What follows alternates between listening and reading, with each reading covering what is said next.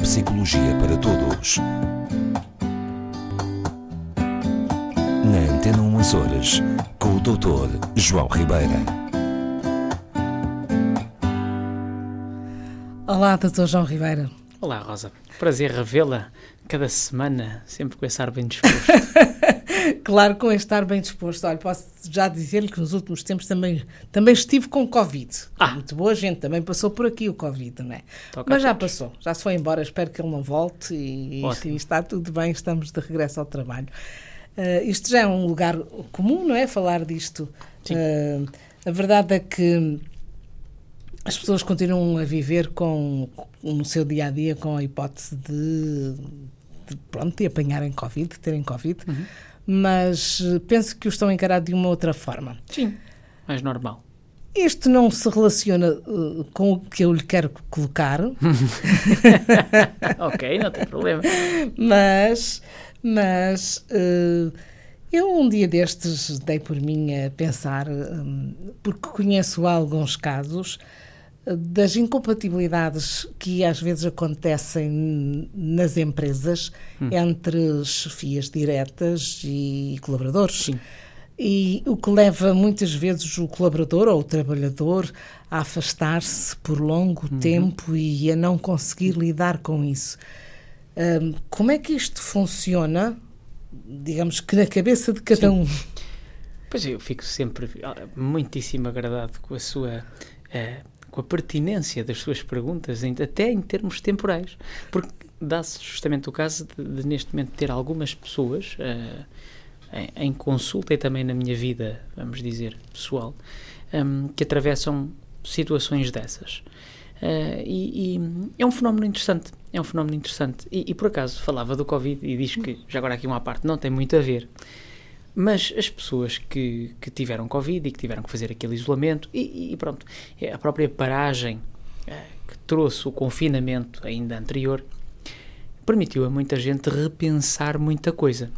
Bom, e em alguns casos, eh, as pessoas perceberam que não estavam bem aonde estavam e, sobretudo, com quem estavam. Esta questão de, de, de, de, do criarmos alguma aversão, vamos dizer assim, à nossa chefia, à pessoa com quem eh, a quem eventualmente reportamos em termos de trabalho, ou até a algum colega, ou ao próprio ambiente laboral. É, é, infelizmente eh, mais comum do que o que se possa pensar. E, e, claro, tem origem, evidentemente pode ter imensas causas, não é? Eh, Desde questões de ambiente laboral propriamente dito, isto é, o clima que se vive, a forma como se comunica eh, entre estas pessoas, portanto, entre esse entre essa chefia e o, e o colega de trabalho, o colaborador, eh, as, as exigências que são feitas, eh, a forma como as ordens eventuais são dadas, particularmente o tipo de liderança que existe.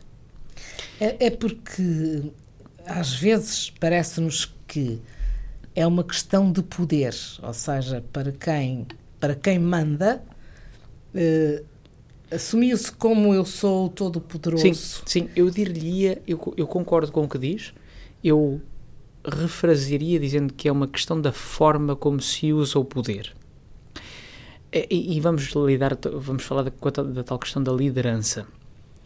Hum, as pessoas a quem é dado o poder de, de chefiar, é? no, no caso de liderar, têm uma responsabilidade acrescida. E infelizmente este poder algumas vezes é dado a pessoas ou sem competência ou, ah, pior, sem a estrutura pessoal, estrutura de personalidade para saber lidar com a autoridade. Porque existe uma diferença entre chefiar e liderar. Muito bem, Rosa, muito bem. Existe uma enorme diferença, não é? Ah, vale a ver. Quem sabe destas coisas, ah, a liderança é um tema muito vasto, extremamente falado, cada vez mais nas empresas. Trabalha-se muito liderança, a liderança, não é?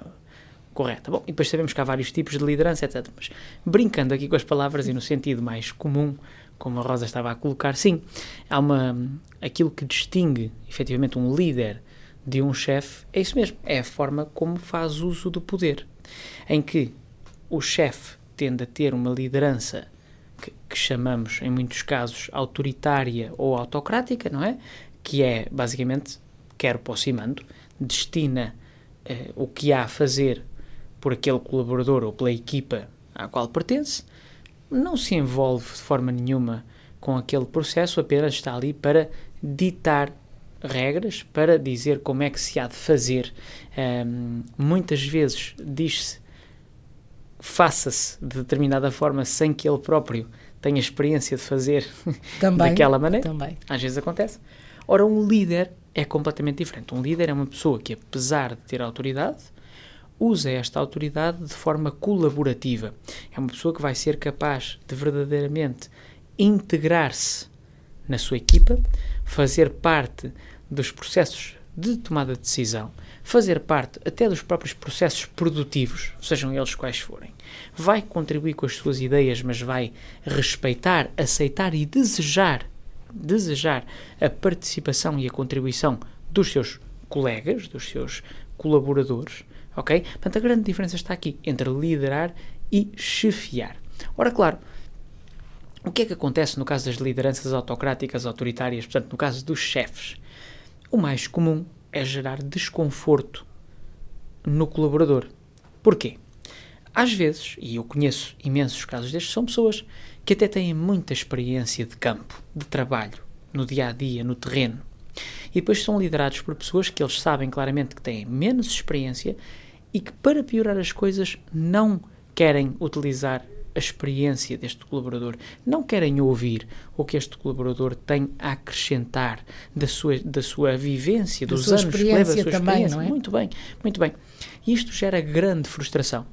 A frustração, às vezes, pode ser de tal forma grande que a pessoa resolva colocar a primeira baixa, não aguenta mais, está cansado, está desgastado, está a chegar a algo tipo burnout, que já falamos várias vezes, para, fica em casa, Mas daí, dificilmente regressa. Claro, e sobretudo dificilmente regressa bem.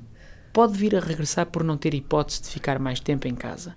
Mas se não houver um cuidado da parte das empresas, particularmente a nível dos recursos humanos, em formação destes líderes, em recolocação ou requalificação de alguns colaboradores para outras áreas nas quais eles se sintam menos contaminados é extremamente difícil, como eu estava a dizer, regressar bem à empresa. Porquê, Rosa? Muito simples. Porque, como, como sempre falamos, o nosso cérebro é uma máquina de aprender. Se eu aprendo que aquele ambiente não é bom para mim, se eu aprendo que aquele ambiente, mais ainda, aquele ambiente me trata mal, me ensina que eu não tenho grande valor, se aquele ambiente não me traz valorização pessoal, ah, eu aprendo que é muito melhor estar em casa que é muito melhor, mas aí nesse, nessa, nessa situação há também, digamos, uma componente neurológica. É sempre, há sempre uma componente cerebral, era o que eu estava a dizer. Nós, justamente, a frustração facilmente conduz à ansiedade e conduz à depressão. Qual é a proteção para a depressão e para a ansiedade? muitas vezes é ficar em casa, é ligar-se aos pequenos prazeres, ficar fechado na sua conchinha.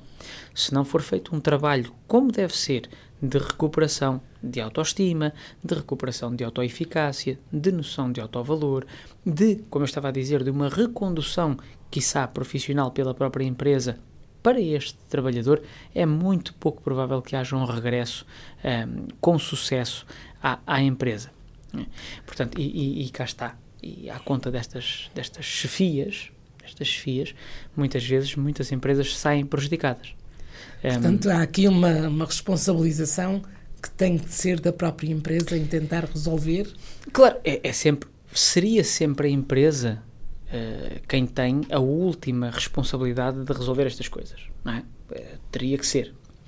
Um, o que muitas vezes algumas empresas não conseguem ver é que elas o seu produto, o seu resultado, a sua relação com o cliente sai prejudicada desta equação. Não é? Portanto, muitas vezes, de, uh, quem está, os, os, os diretores, os presidentes das empresas, estão às vezes estão lá em cima que delegam para, para certas secções esta, um, o trabalho, este, este trabalho. E tudo bem.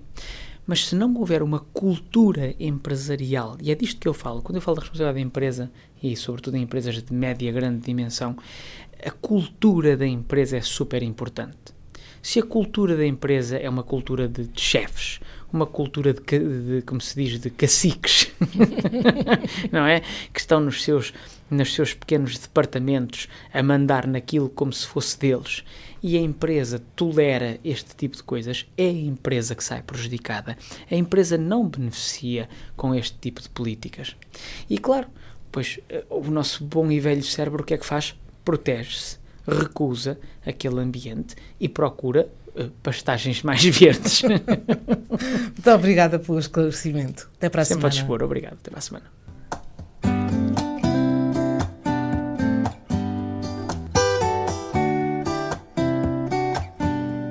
Neuropsicologia para todos. Na Antena 1 Açores, com o Dr. João Ribeira.